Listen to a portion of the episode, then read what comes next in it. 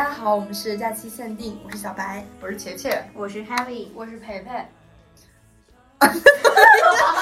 会很急呀！好吧，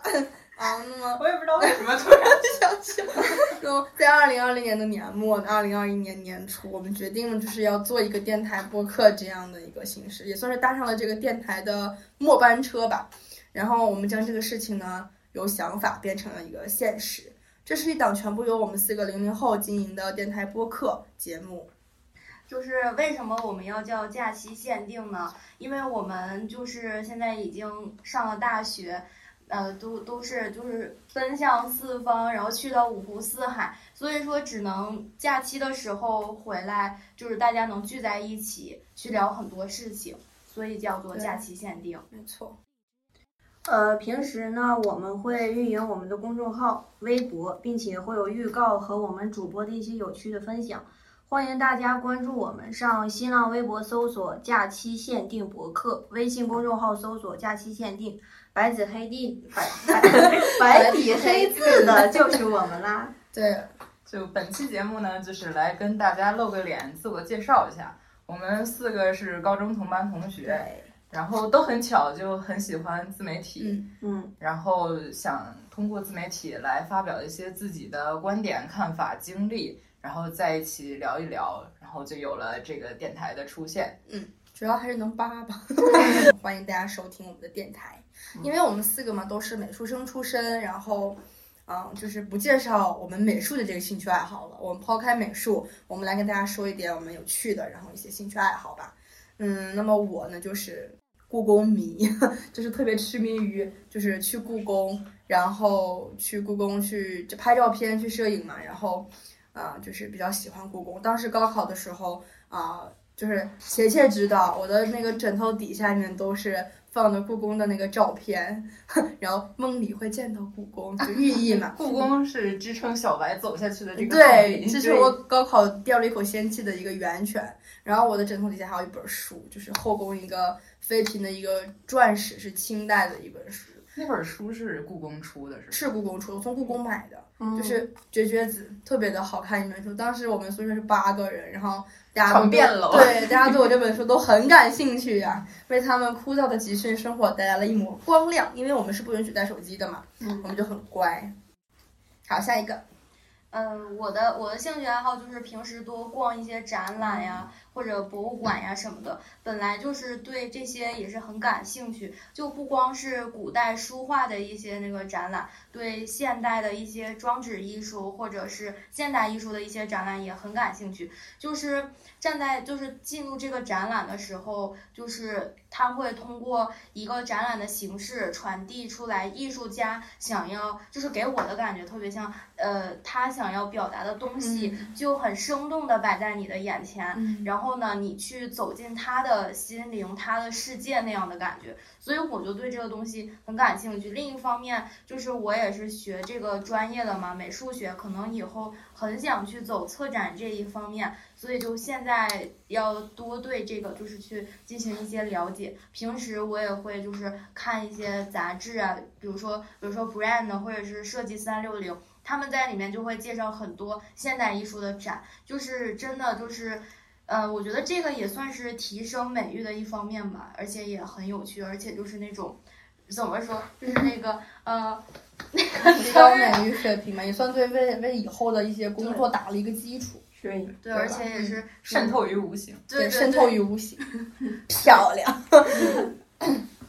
下一个，我的我的这个兴趣爱好呢，虽然说听起来和美术没有什么关系，但其实我倒觉得也是相通的，是音乐剧。很艺术。呃，而说实话，说到高考动力，这个其实也算是我的一个，因为我当时就记得学的特别累的时候，就在想，如果上了大学，因为有机会要进入剧场，因为我喜欢音乐剧是大概是初三开始，然后，但我其实只看只在 B 站上看视频，我从来都没有去过剧场，然后我看的大部分都是国外的剧，比如说呃猫、汉密尔顿，然后吉屋出租这种的。然后在今年的寒假的时候，正好有了机会我，我去上海看了一个音乐剧，然后这次算是我第一次走进剧场。但是因为我之前没有进到进入过现场，我不是很理解，就是有的那种人他会，比如说同样的演员，然后同样的剧情，他会买很多很多场。但其实我看完看完这次以后，反而就有那么一些理解了，就是因为当时我看那部剧里面，他当时有一个情节，就是那个其中的一个演员，他其实应该把那个小说。扔到那个地上，但是他们当时因为一个意外，他那个小说就是当时没有拿到，他就突然灵机一动，然后跟另一个演员又互动了一个别的剧情，反而让那个剧它就更更有一种别样的魅力了。所以大概就是从那个时候开始，我就又体会到了其实所谓的现场的魅力。就是我很喜欢的一个一个导演赖川生，他其实说过一句话，就是剧场的绝对魅力在于它的现场性，它的浪漫在于。它是生命短暂与无常的缩影。其实，我觉得，呃，这这种给你的感觉，我觉得反而和美术其实是相通的。它也可以给我对于我自己的一些灵感思考，其实会带来一些灵感。这是我没有想到的，也是今年的一个收获，一个很大的惊喜。我也好想走进剧场，我也好想走进剧场，被说动了。就是我在疫情过去以后，特别想去看一场音乐剧，而且想去听音乐会。对，我也希望希望有人。我也希望当时看的唯一的遗憾就是我一个人，然后当时我特别特别想跟人讨论剧情，但就是没有，只能只能内心激动。我们以后有机会，等疫情过去，我们都会去接触接触这样的一个，嗯，很提升品味的一个高雅的一个东西吧，一个剧场。就我觉得音乐剧其实不是那种像高高在上，就是平常碰不到的那种，就是其实还它其实如如果你去感受的话，它根本没有那么高在上。我之前也一直以为这种东西跟我没有关系，我本身也不 是一个艺术品味多么多么高高尚的人，但是我接触了以后才发现，它其实和流行音乐一样，它就它只是一个喜好。如果你喜欢，你就会爱上它，它没有那么高高在上，也没有什么看不懂之类的。只要你喜欢它，去感受它，你就会，我觉得你是会爱上它。对，只不过目前来说，它的受众还是相对小一些。对，而且其实很多现在音乐剧的流行曲目，我觉得它它也，如果你日常听的话，它也没有那么的难懂。比如说，呃，像《马戏之王》里面的《The Great Show》，像哈密尔顿的它的一些歌曲，它其实我觉得和流行音乐它也没有隔得那么远的一个障碍。你去听的话，你会发现它也离你很近。嗯。是这样。真的，我最近在学那个歌剧魅影的那个听力嘛，然后我就真的特别期待，就是我就是学了那个听力之后，就对这个故事有一定了解之后，我就真的特别期待到现场去真的看到这个音乐剧，它是一个怎样的过程，真的还蛮期待的。就我想引用那个呃王晰歌颂专辑里面的一句话，就是语言的尽头是音乐，就音乐它真的是相通的，不管是。呃，世界上哪个国家的音乐，人们都可以通过这个音乐来感受那个表演者或者是演唱者的情绪。嗯嗯，这这些都是相通的。所以说，我觉得音乐剧还是比较好懂。嗯嗯，只要是喜欢，对对，就可以走进去。下面来到了我的兴趣爱好时间，欢迎，啪啪啪啪啪啪啪。就我平常喜欢了解一些比较冷门的知识。嗯，就是可能在生活中没有太多的用处，但是你了解到以后，你觉得很神奇哦，原来这个东西还是这样的，它是嗯，就有这样的渊源，或者是为什么它会有这样的状态。而且我还比较嗯喜欢看那个案件分析，就是主要是国外的事件，讲国内的事件会被封杀 啊，真就是国外的事件。他，我记得有好几个事件，他主犯都是具有反社会人格。就是在听到这些案件的这个分析以后，我就会引起我的一个思考：为什么会有这样的人格的出现？是原生家庭，还是社会的问题，还是啊，究竟是什么造就了他们这样的性格特征？嗯，而且他们做这样的事情是。为了达到一个什么目的？为了满足自己一个什么心理？嗯，就是这些点还是比较值得思考的。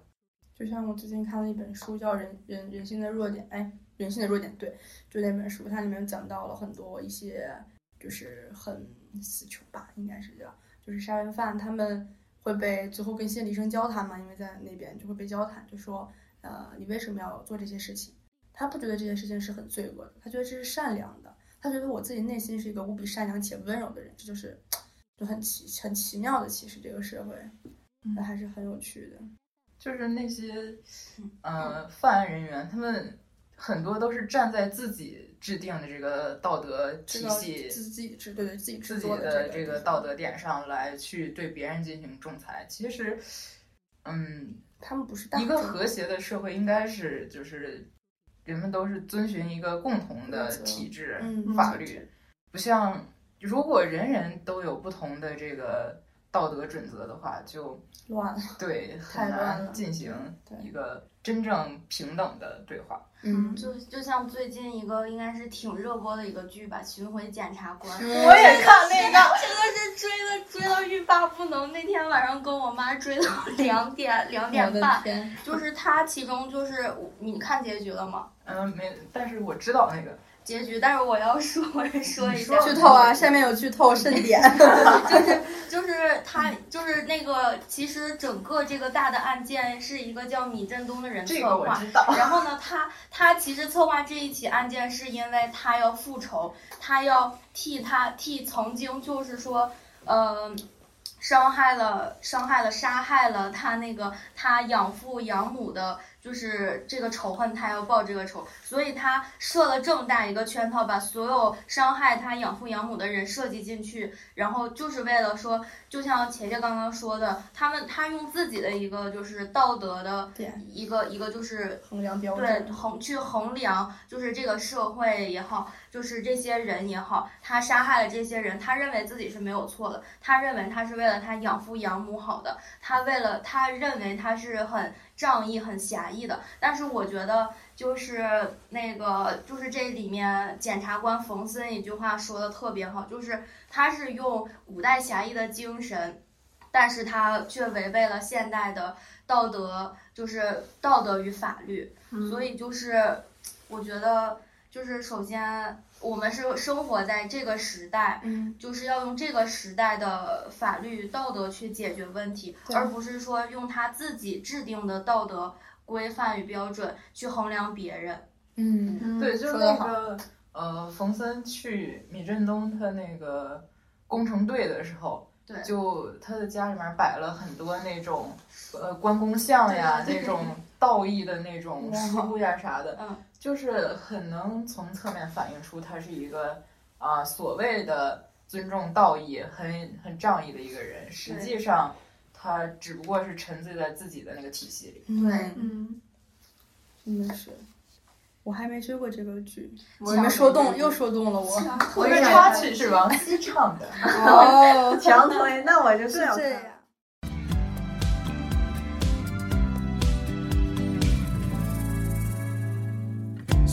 住双脚就走，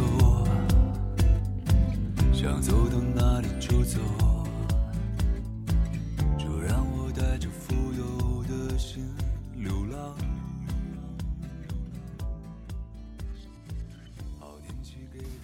然后，因为我们四个嘛，就是通过半年的学习回来之后再聚在一起，就会发现有很多东西的悄然的变化。我们其实就是不知不觉中。因为遇到了不同的人、不同的环境，然后学习到了不同的知识，所以我们四个就接下来为大家讲一讲，我们从这个三线的小城市，然后步入到一些相对于我们所出生的这个城市更大的一些城市，我们的一些感悟啊、想法，或者是学到了一些什么东西，想分享一些心得。那么就从企界开始吧，企业开始吧。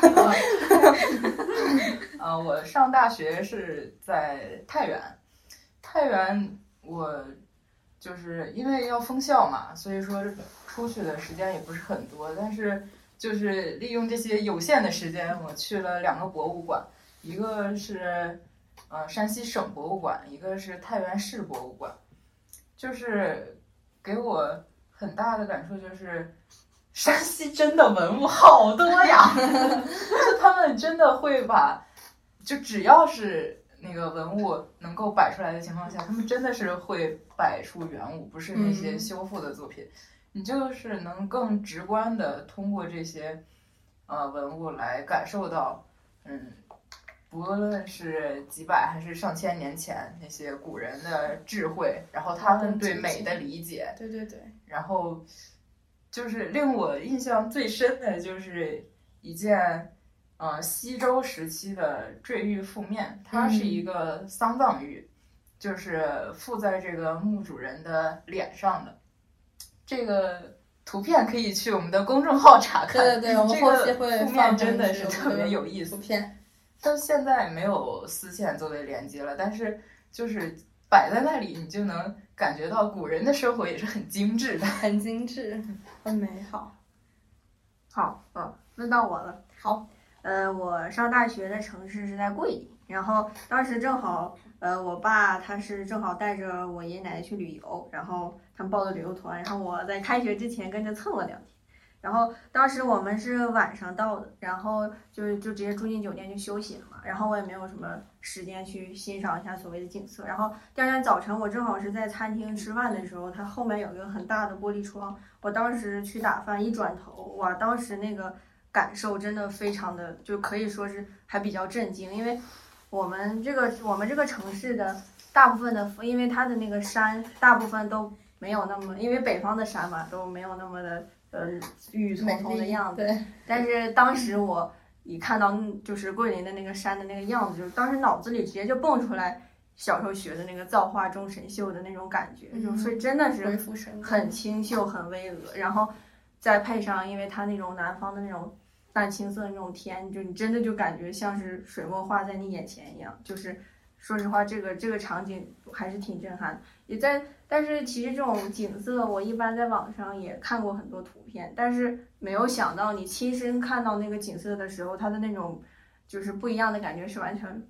就完全不同的和和图片。嗯，这个是还挺震惊，还是得身临其境感受。对，亲眼所见还是比较震撼。对对，就真的和图片不一样。嗯，然后。我记得当时我在漓江还还拍还拍了那个二次元的那个景色，但是当时我站在那个船头，那个风。大概把我吹的有点儿智商智商不清，就是神志不清。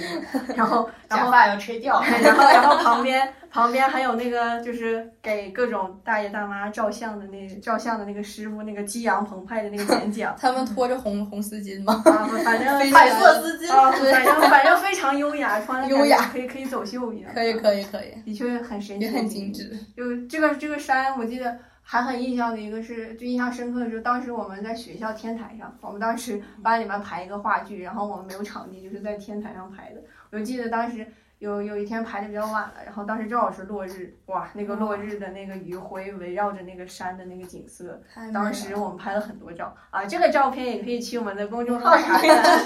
会放会放出来的，你们还可以再欣赏一下我们话剧的当时的一个一个一个一个场景，哇，画话剧拍话剧微电影那种对，还演了一个场景，对，我演了一个场景，我在图片上可以看到，哇，好好，可以分享到公众号了一个那个头像。可以放到公众号上，你们可以看一下那个景色，我觉得还是非常的漂亮的。好的，好的，好的，你好了，下一个就是培培了。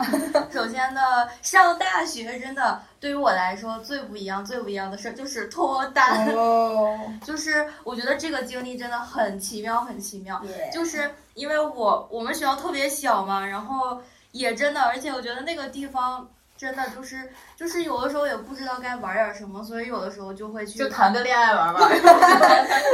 就是就是无聊了谈个恋爱吧。就是去图书馆就会经常去图书馆读一些小说、一些故事，或者是借阅一些就是关于艺术的杂志嘛。然后呢，试图找到恋情，完了疯狂被 Q 了，真的是因为只有你一个人有对象，对我们三个都单身状态，只有培培有有男朋友。当时在手机上给我讲。经历的时候，我以为在看电影，很偶像剧，就一不小心成为了偶像剧女主。哎，谢谢，但是只可惜颜值和身材都达不到了，不要谦虚。然后这样子嘛，然后就是就是我们图书馆其实特别小，你要是想待在那儿的话，就是还还得还要早早去占座位那种。然后那天真的就巧了，是下午，下午，然后我对面那个人他正好学完了，他走了，然后结果他就就进来，然后刚好就我那个对面有有位置，然后呢他就坐在那儿，因为他是他是就是后就是后来了解到他是那个那个视觉传达的学长嘛，然后我是学美术学的，但是我就很想接触 Adobe 全家桶，然后呢就就是啊斗胆加了他微信，就是问这个这个对，然后他也要要他也是在准备考研嘛，然后就这一系列就是咨询过程中，慢慢的 就有了暗感生情愫。对，慢慢就有了不一样的结果。然后就是在然后特别特别，我觉得在大家看起来都很浪漫的一个事儿，就是我们在一起的第一天就有了那个长春的那个初雪，真的真的特别美。然后就是那个初雪，它就是。就是因为前一天，就是我们我们老师是长春本地人，他说他长这么大都没有见过，就是这这种情况很美，就是呃，前一天晚上下下了小雨吧，下了小雨，然后呢，它整个树枝，然后就是一切外面的，就像什么防晒栏杆、树枝都都是结了冰，就是就像裹了一层冰糖一样的任何东西，然后晶莹剔透的。第二天就下了特别大的雪，就那场雪都下到整个停水停电的那种地步。然后呢，就是它就是这个白白皑皑的雪附在这个晶莹剔透的任何事物上，然后它因为可能就是那会儿树枝承重吧。可能承受不了，它就会就是专门去锯掉，就是就是那个就是冰呀什么承重承受不了，它过重就对就因为会危险嘛。嗯，对，然后真的是一个白色世界，真的特别美。虽然说咱们包头也下雪，但是真的说实话，没有下下的那么大的那个雪，也没有见到那么漂亮的，就是可以说是雾凇吧，任何东西都都是晶莹剔透的。嗯建议下一个冬天舔一下栏杆试一试。谢谢。对我们那个我们那个南方室友，他好像这次舔，然后舌头粘住了，对对对。哇，好好想见一下现场。真的是绝绝子。还挺危险的。对对对，呃，那个开生命玩笑，那个动不动就是，要不然就出医疗事故。对嗯对对，然后就是还有就是感觉这儿的就是在长春，就东北的冬天，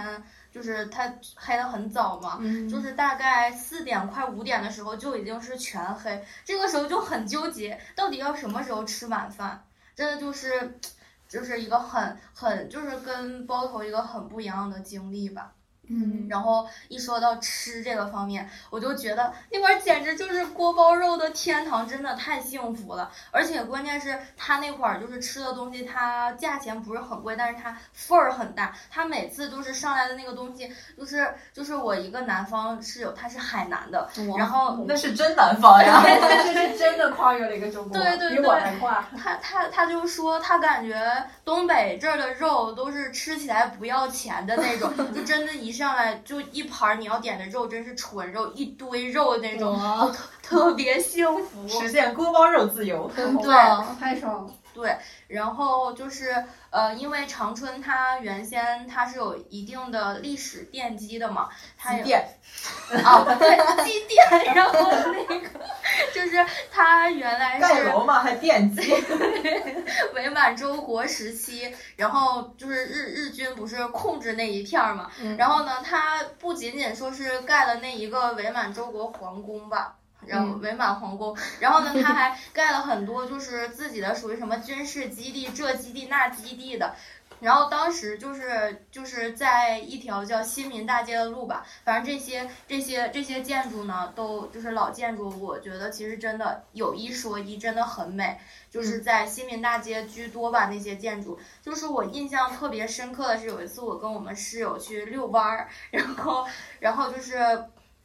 吉大就是路过，就是吉大有很多校区嘛，吉大里面的一些建筑就是用的是原先的这样古老建筑，走进去真的有那种跟历史对话的感觉，嗯就是古香古，其实真的很美。然后呢，还有就是有一个是吉林大学什么，呃，好像是白求恩医学院，嗯，那个真的是特别美。因为要不是疫情的话，我俩就进去参观了。这个也是这个图片会在公众号好好好好，我们都会放到公众号和自掐微博上。对，那下面 你就该到小白了。小白其实最主要的介绍就是吃，因为天津我一直理解它是一个很快节奏、很忙碌，然后很紧张的一个城市。但是去了之后，发现真的是很温情、很温馨的一个地方。它的饭真的太好吃。我们学校的饭简直不要太好吃，就是随便点都不太会踩雷的那种。好实名羡慕呀这个太羡慕了。而且我们有承包出去的一个酒楼，还有一个餐厅，然后奶茶、烤冷面、章鱼小丸子，一切一切应有尽有。好像是有多大好像是有，我一个们就城市就这么说，从我宿舍。我走的话，吃就从我们宿舍走到我上课的地方，得用小半小时，二十多分钟大概。骑车就会稍微快点，十分钟不到。我们学校就是你站在学校的中央，你这样的就是站在那儿转一圈就已经逛完了之后，就小到这个程度。嗯，分你们两个这个对比，就像梵蒂冈跟咱们国家，不要这么诚实，不要这么诚实。不好意思。第二，第二个打破我观念的就是学校里面动物好多呀，我们学校什么动物都有。就是我们养的狗和猫就不说了，狗少，猫我们还成立了一个保护流浪猫的一个协会哇，它们都特别干净，那些小猫，我们学校里面小猫咪都特别的干净漂亮。它们吃的伙食也非常好，真是上至人下到动物。然后我们学校有个基地，是个红色的房子，它里面就是专门养信鸽和大鹅，大鹅和 信鸽，它们是主要生活在那儿。然后，然后还有就是孔雀，我们学校有孔雀，哇，好多孔雀就在路上跑。然后有一次，这个有一次太帅孔。雀，有一次孔雀找不见了。全校就那个加入那个保护动物的那个协会的人一起帮忙找孔雀，把孔雀逮回来，后来又可爱了。啊，还有最可爱的是黑天鹅，哦黑天鹅不可爱，它下的小崽儿特别可爱，一窝小宝宝特别可爱，特别好玩，你知道吗？就特别小，跟在那个大的黑天鹅后面，老高贵了，老可爱了。天他！们偶尔还会上到绿草坪上，就是给我们拍照，我们拍照可以拿他们当素材，就是我们学校特别有意思的地方。实名羡慕，真的羡慕这个找孔雀，这也太可爱了。太好了，我可以来，等疫情过去来我们学校参观，嗯，好我主要是去你们学校吃。吃吃感受一下天津师什么范大学。叫做不不踩雷？对，不对，真的是随便点不踩雷，真的是啥都有，一应俱全。真的，你要说的是我们学校刚开学有一个学长，直接就是好像是因为帮我们搬东西就聊开了，我们就说他刚来大学第一天直接把饭卡撇了，就我们学校真的就是这种状态，真的吗？不好吃是吗？真的巨巨难吃，就是也不能说巨难吃吧，就是很尴尬，就是。一个什么青椒炒牛柳，全是青椒牛柳迷你，就是你们自己感受一下大。概跟父联名，啊，那我们校真的还分量很足，逼会逼掉的。跟某师傅联名，某夫某叉叉夫联名，跟某帅夫联名。这个梗大家肯定听不懂，是我们高中的一个梗，后后面会慢慢讲述。对，我记得海伟也说过，你们学校是不是也有什么鹅？嗯，是有鹅吗？哦，对，哦，我们学校呃那鸭子非常鸭子呀 非常神奇，而且非常鬼畜的一件事。我们当时我们那个图书馆前面的那个湖，它会是图书馆，它前面湖。它会养很多很多鸭子，嗯但是会发生一个非常神奇的事情，就是这个鸭子呢，到了每年冬天会突然的消失，然后到了来年的春天，它又突然出现了。然后我还要说的一点是我们学校三个食堂都有非常好吃的鸭肉饭。那 个这个具体的事情我也不清楚啊，但是过于血腥，懂的都懂。嗯十八岁以下就 禁。就十八岁以下，请携带你的父母一起收听这一段。就不具体讲了，鸭子真的很可爱，但它每次消失，说实话鸭鸭真的很可爱，所以说来年都是新的一批的。不敢知道。说实话，我每次新人啊我每次看到它们，我都很想标记。对你下回逮着一只标记一下，看看下还来不来来年春天了？还在不来在？不来？哎，下次干脆逮着一只在宿舍养。被宿管阿姨踹出去。被宿管阿姨经大鹅不封给。鸭子穿上纸尿裤。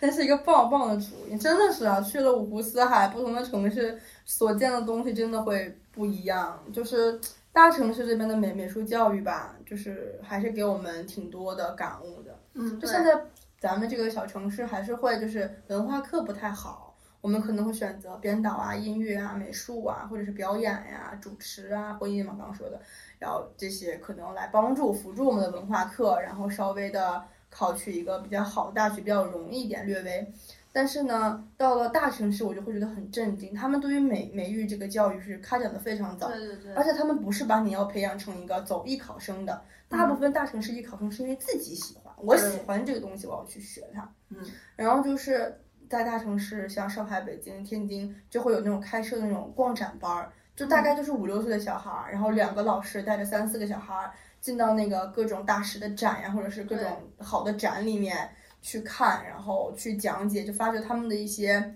就是审美嘛，让他们的审美得到一个就是开发，就是创造力的关于这个，我感触挺深的一点是，就是我们学校经常办那些展，嗯然后就是大学嘛，肯定是开放的，家长就会带着他们的孩子来看，就是说明我觉得他们就是他们真的是有这样美育意识的，就是不管以后是。就是咱们那个就是什么呃说就是应该人全面发展德智体美劳嘛，嗯，就是，就是他们不管以后学什么，但是审美一定是他们生活中甚至是生命中的一部分，所以我觉得这一点我感触很深嘛。嗯。嗯到时候发现美的眼睛。嗯那么就是因为我们四个是美术生，所以从集训小城市集训高考这么一个转变到大学继续学习美术，其实还有很多不一样的地方发生了一些默默的一些改小改变。那么其实下面一期我们就会讲到关于美术生的一些七七八八，然后我们会表达一些自己的观点，然后跟大家讲一讲美术生的一些生活到底到底是什么样子的嗯对，就通过我们真实的经历，例子。几个月甚至长达一年，从呃美术集训到后来的文化集训，嗯就来讲一讲这个美术生真实的样子。嗯，还是很有趣的，会有各种各样的奇葩事情出现。不管是完全没有料，就不管是人还是事儿，都很奇妙这个东西。对没错，嗯，关于现在结尾呢，我们就是想每个人对节目有一些美好的祝福和展望吧。嗯嗯，从琪姐开始，好，可以吗？本节 对于这个电台的本琪，一个希望就是。在这个假期播放量上两位数，耶，非常不错的祝福，十分切实。非常切实。可以好 heavy，我我对于这个的祝福就是希望它可以在你比如说呃比较孤独啊，或者是比较无聊的时候，它可以像一个你认识了很久的一个老朋友一样，就陪伴你，然后像跟你聊天一样，然后缓解一下你的心情，然后让你就是。呃，通过我们的生活的分享经历，然后让让你对于生活的感触和热爱会有不同的想法。对，我对于哦培培就是呃。怎么说？你们两个真的感觉说的很全面，把我小时候都说，那我就归零加一，加一一加一等于二。嗯，陪陪计算机，可以值得拥有。不过计算机吃了个计算机，对，言归正传，反正我最大的希望还是希望我们能一直把这个事情坚持下去，嗯做下去。嗯，因为这么久，我减肥没有坚持，就是早起也没有坚持，就最大的愿望吧，还是嗯希望这个事情能够一直做下去一去。直做下去，我觉得也是一个很好的因为是热爱的一件事。对对热爱嘛，假期不再限定，可能大学四年以后啊，工作以后的更忙碌了。对，对，因为不是主办这个事情的话，我们肯定会有奔向各自的远方，就是能趁青春、趁年轻，然后能去做这个事情，就是一定不要过度的犹豫和想。如果你想的全全面面，所有都想好之后，你就发现很难去进行这个事情。嗯，对，嗯，那想么做就真嗯住。对，那么我的一个祝福就是，公众号和微博可以涨粉，我们可以好好经营，然后有不断的一些新鲜的点子跟大家分享。因为我们四个也是一种一个也，我们四位也是输出者嘛，然后大家是倾听者，其实我们是一个双向的奔赴，所以可以欢迎大家来给我们就是留言啊、交流啊什么的都是非常好的。好，那么我们下期就下期再见吧，见拜拜。拜 I